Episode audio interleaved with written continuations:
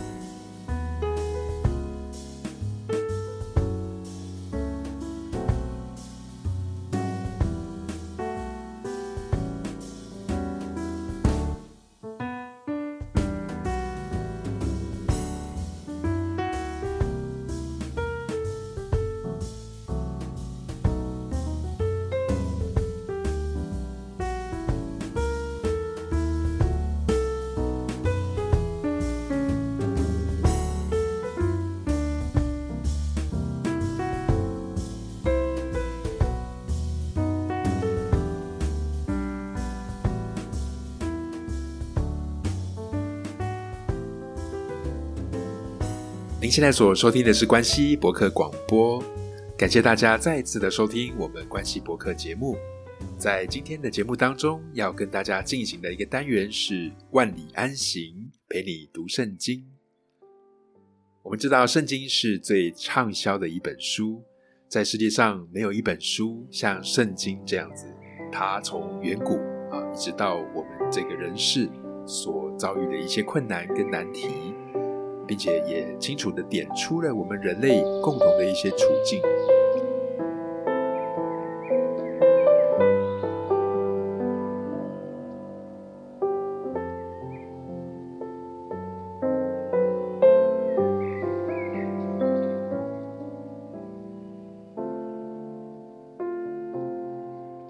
所以在生活当中，假如我们可以放下自己的心，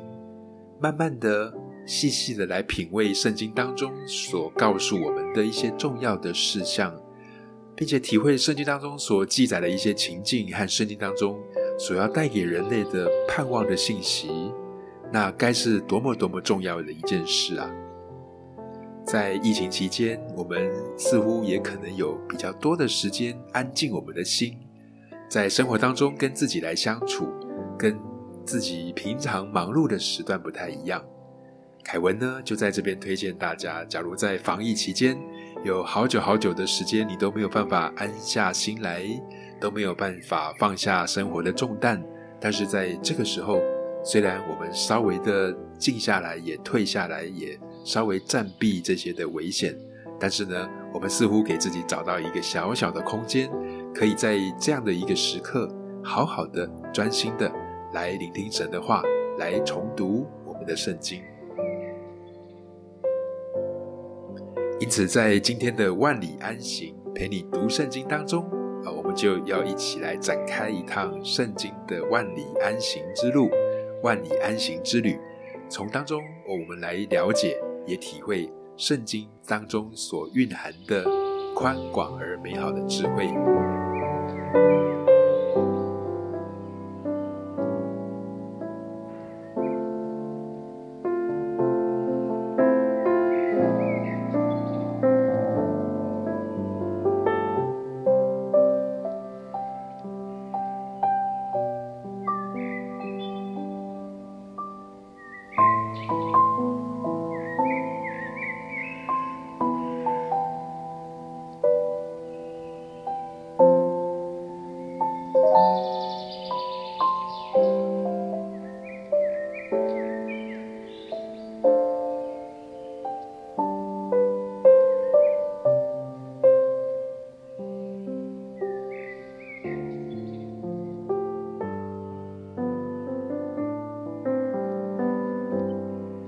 您现在所收听的是关西博客广播。大家好，我是凯文。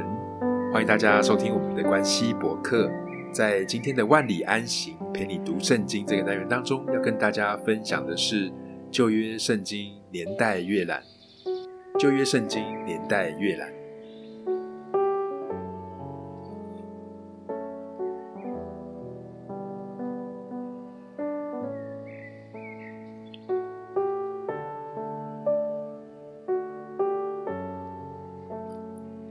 我们线上的听众朋友，不知道大家在家中有没有一本圣经呢？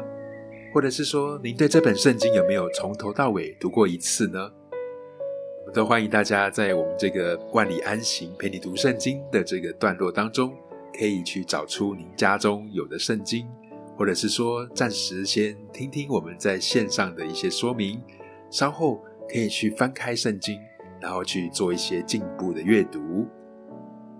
我们知道，在圣经整本书当中呢，有分为新约和旧约两个部分，而这当中的分水点呢，就是主耶稣基督。我们现在所用的这个公元跟西元呢，基本上都是耶稣基督所降生的那个年代。所以，我们看到所说的新约，也就是在公元后，主耶稣降生之后；我们说的旧约，其实它就是在主耶稣降生之前。所以，我们现在所用的这个西元跟公元，像我们今年呢是二零二一年，基本上非常隐藏一个奥秘，就是其实它的分水岭呢，就是耶稣基督的降生。那所以有时候你听到基督徒的朋友会告诉你说“主后”，啊，他的意思就是主耶稣基督以后，主耶稣降生以后。所以我们说到的主后、公元跟西元，基本上它就在新约的一个年代里面，在主耶稣之前呢。这个旧约当中，这个约又表示的是什么呢？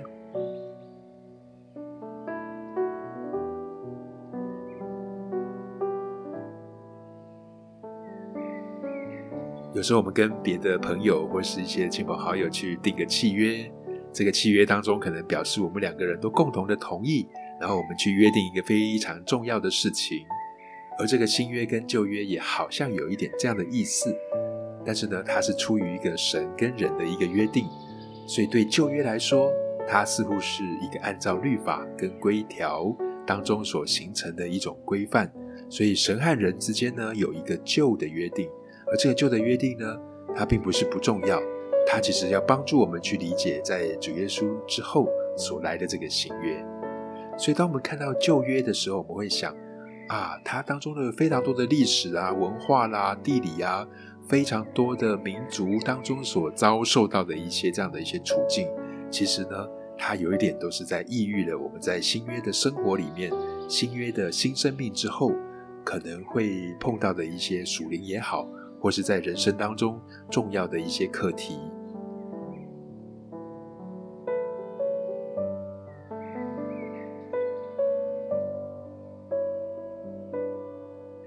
也就因为这样子，我们在看圣经的两大部分的时候，以中间主耶稣作为分水岭，我们会看到旧约跟新约，而这个新约呢，是一个新的约定，是一个更美好的一个约定。而我们在今天的节目当中，我们要先跟大家一起来谈旧约，特别要谈到的旧约的年代跟它的一个阅览。而在旧约里面呢，有这么大的一个篇幅，甚至。占了圣经的三分之二到四分之三左右，它的范围很广。它从最古老、最古老的这个创世呢，一直到主耶稣基督降生前，这当中呢，我们会看到，呃，以犹太民族、以色列人他们的一个历史作为一个象征跟一个预表，啊，跟一个重要的一个影子，似乎在告诉我们神的伟大、神的奇妙，还有神所带来给世人的一些祝福。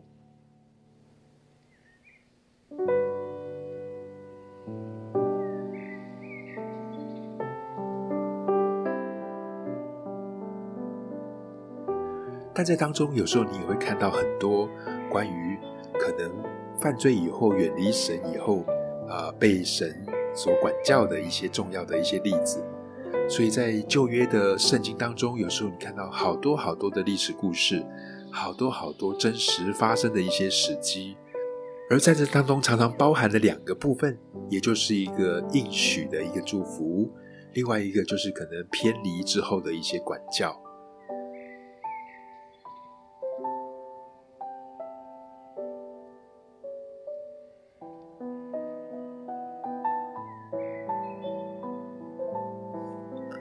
在我们展开旧约的阅览的时候，我们先说说旧约的年代，真的是非常非常的古老啊。因为我们看到旧约的第一句话说：“起初神创造天地。”哇，这样的一句话，它在一个远古的时代呢，就谈到了我们人跟我们这个世界到底是怎么来的。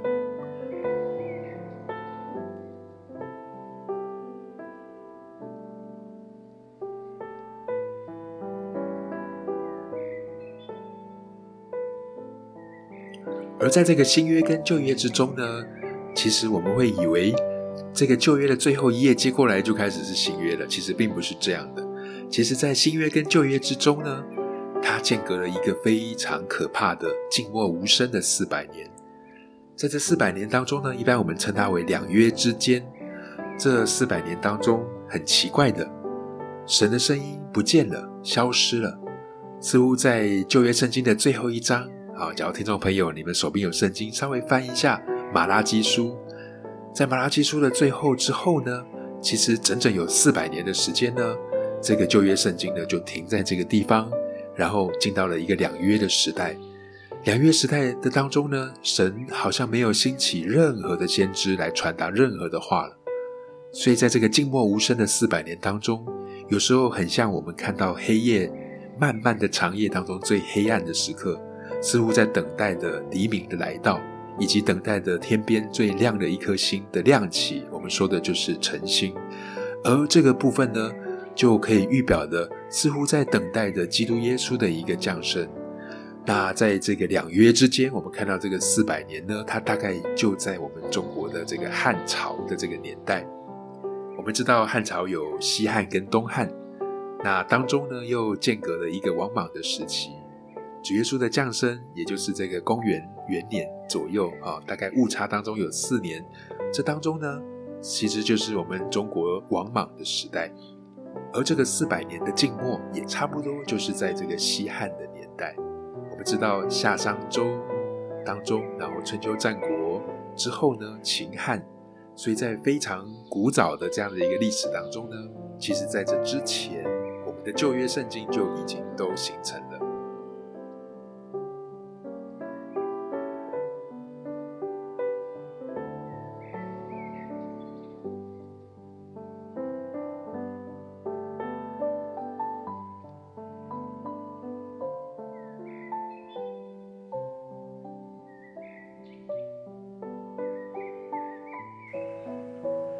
在我们打开旧约圣经的第一卷《创世纪》的第一节的时候，我们会看到他说：“起初神创造天地。”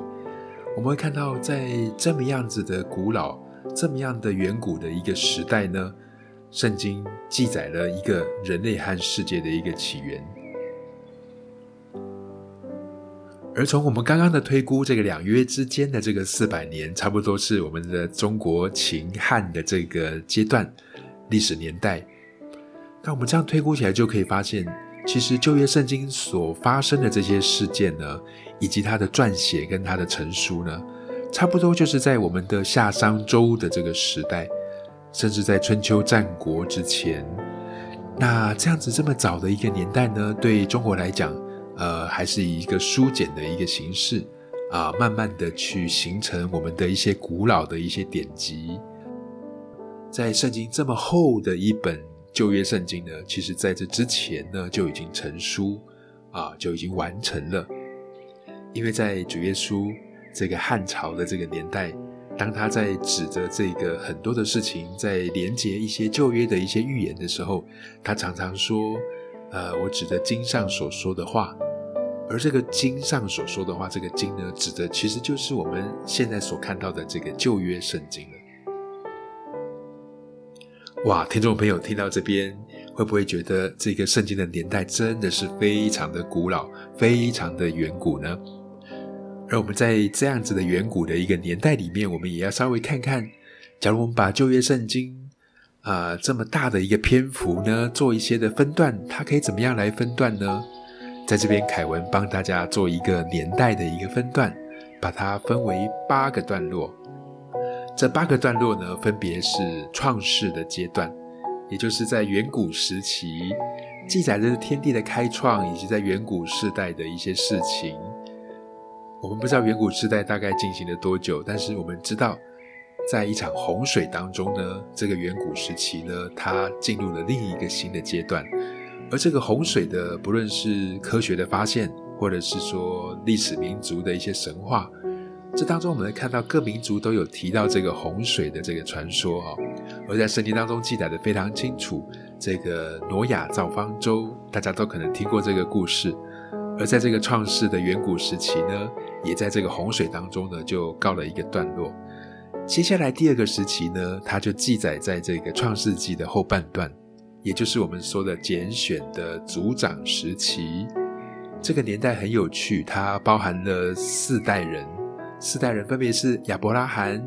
以撒以及雅各和约瑟。呃，这四代人呢是这个祖孙的关系啊，他们分别呢在这个族长的时期呢。整个跨度来说，大概三百六十年哦。三百六十年当中呢，圣经当中记载了这个重要的家族他们的一些故事。所以比较有兴趣的话，我们可以去读一下创世纪的后半段，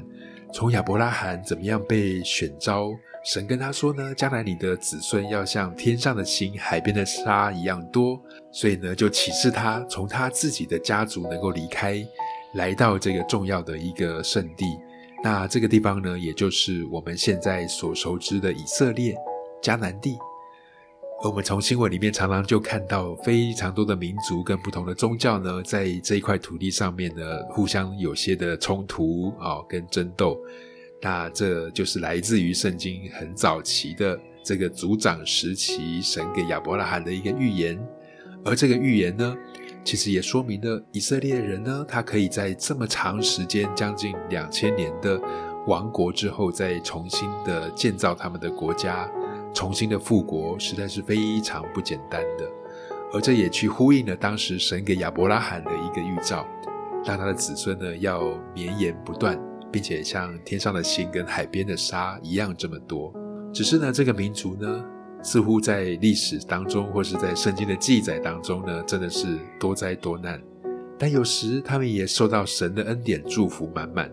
所以，我们从圣经创世纪的这个族长时期呢，去读读他们四代人的生活，四代人的甘苦，四代人在世间所碰到的挑战跟难题，有时候可以理解到神跟人之间充分的一个爱跟祝福，也充分去理解到神。了解我们的人性，在当中呢，纵使有些的错误，或是有一些的不足，但是神也有一个心，似乎希望能够带领我们回转到他的面前来。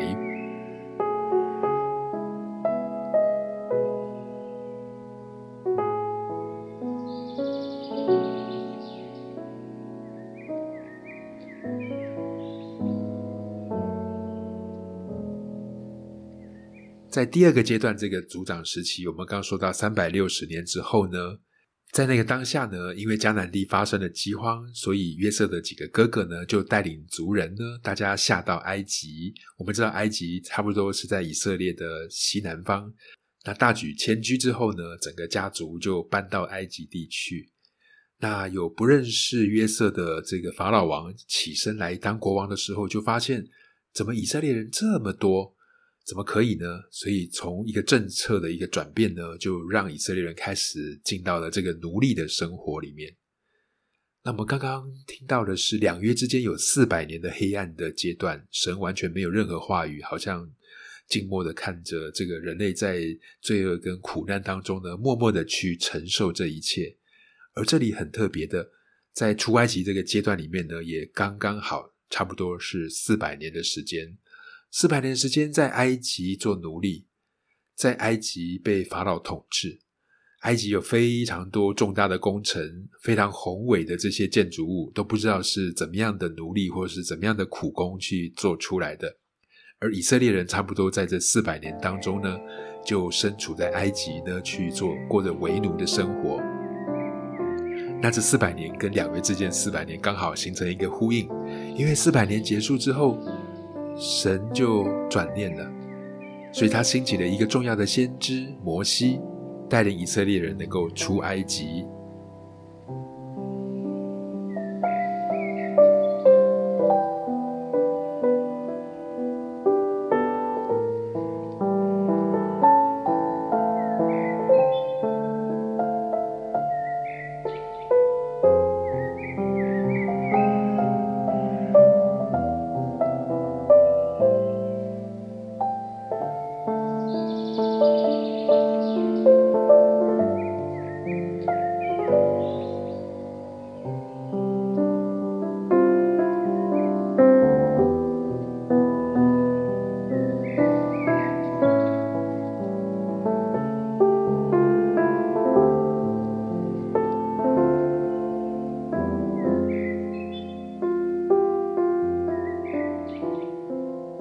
这些的故事，有时候我们在新闻里面或者是在报章杂志会读到，但是它非常完整的原点呢，都记载在出埃及记里面。我们知道那个时候法老为了要灭绝以色列人，就把很多的小 baby 呢全部杀光哈。那这个摩西的妈妈非常舍不得呢，就把它放到河水里面。那后来呢被捡起来，然后也养育长大。所以大家看过《埃及王子》啊这样子的一个卡通的时候，你会注意到这埃及王子呢，本来不知道他是谁，但是慢慢的他发现他自己是以色列人，他的认同呢，慢慢的回归。回归之后，他发现他的族人呢受到非常大的虐待跟压迫，所以他就扛起这样的时代的使命，然后带领他的族人呢能够出埃及。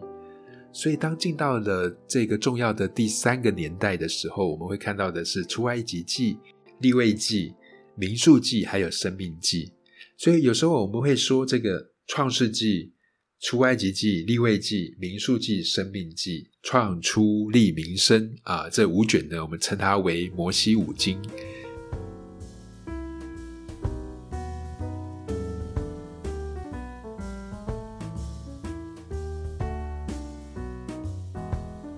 亲爱的朋友，假若您喜欢我们今天的节目，或是在聆听当中感受到一种深深的悸动，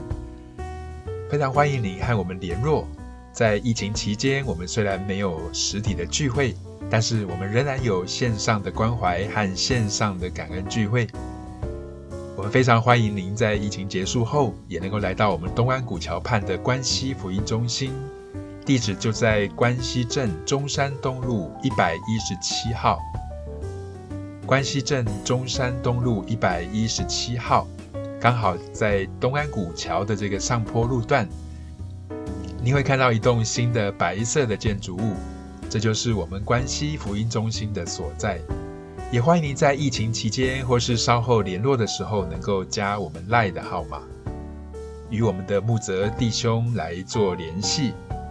赖的 ID 是零九八八八七二九七二。零九八八八七二九七二。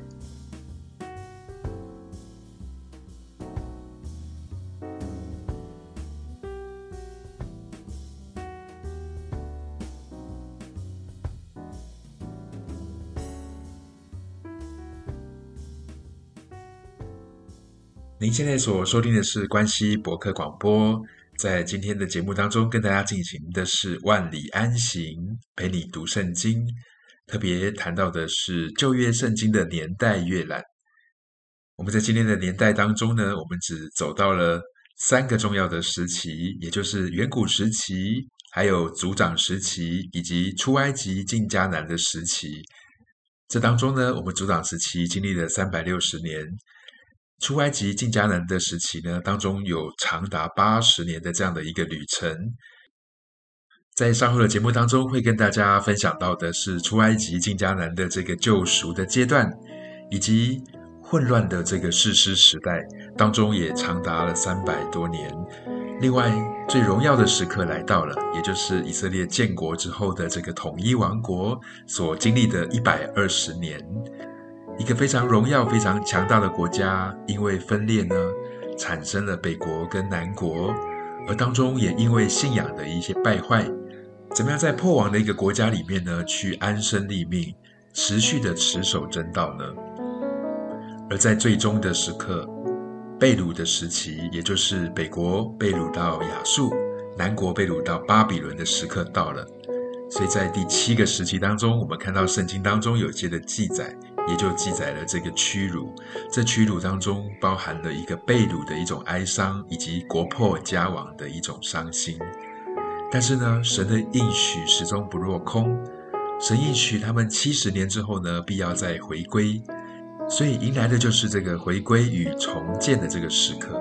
在这个时刻非常重要的一个主题呢，也就是悔改归向神。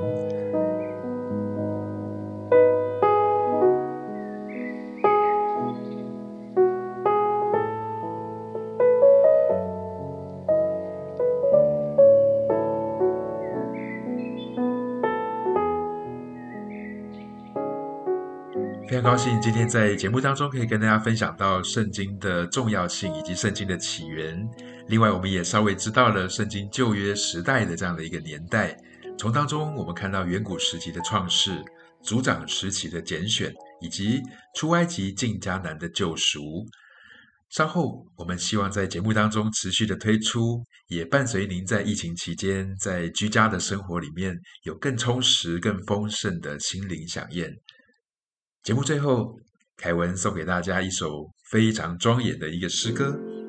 收录自竹东亚萨诗班、竹东真耶稣教会亚萨诗班在真耶稣教会百年宣教的演唱《至圣之主》。我们一起来聆听，也祝福各位听众朋友在防疫期间喜乐平安。我们下次再会。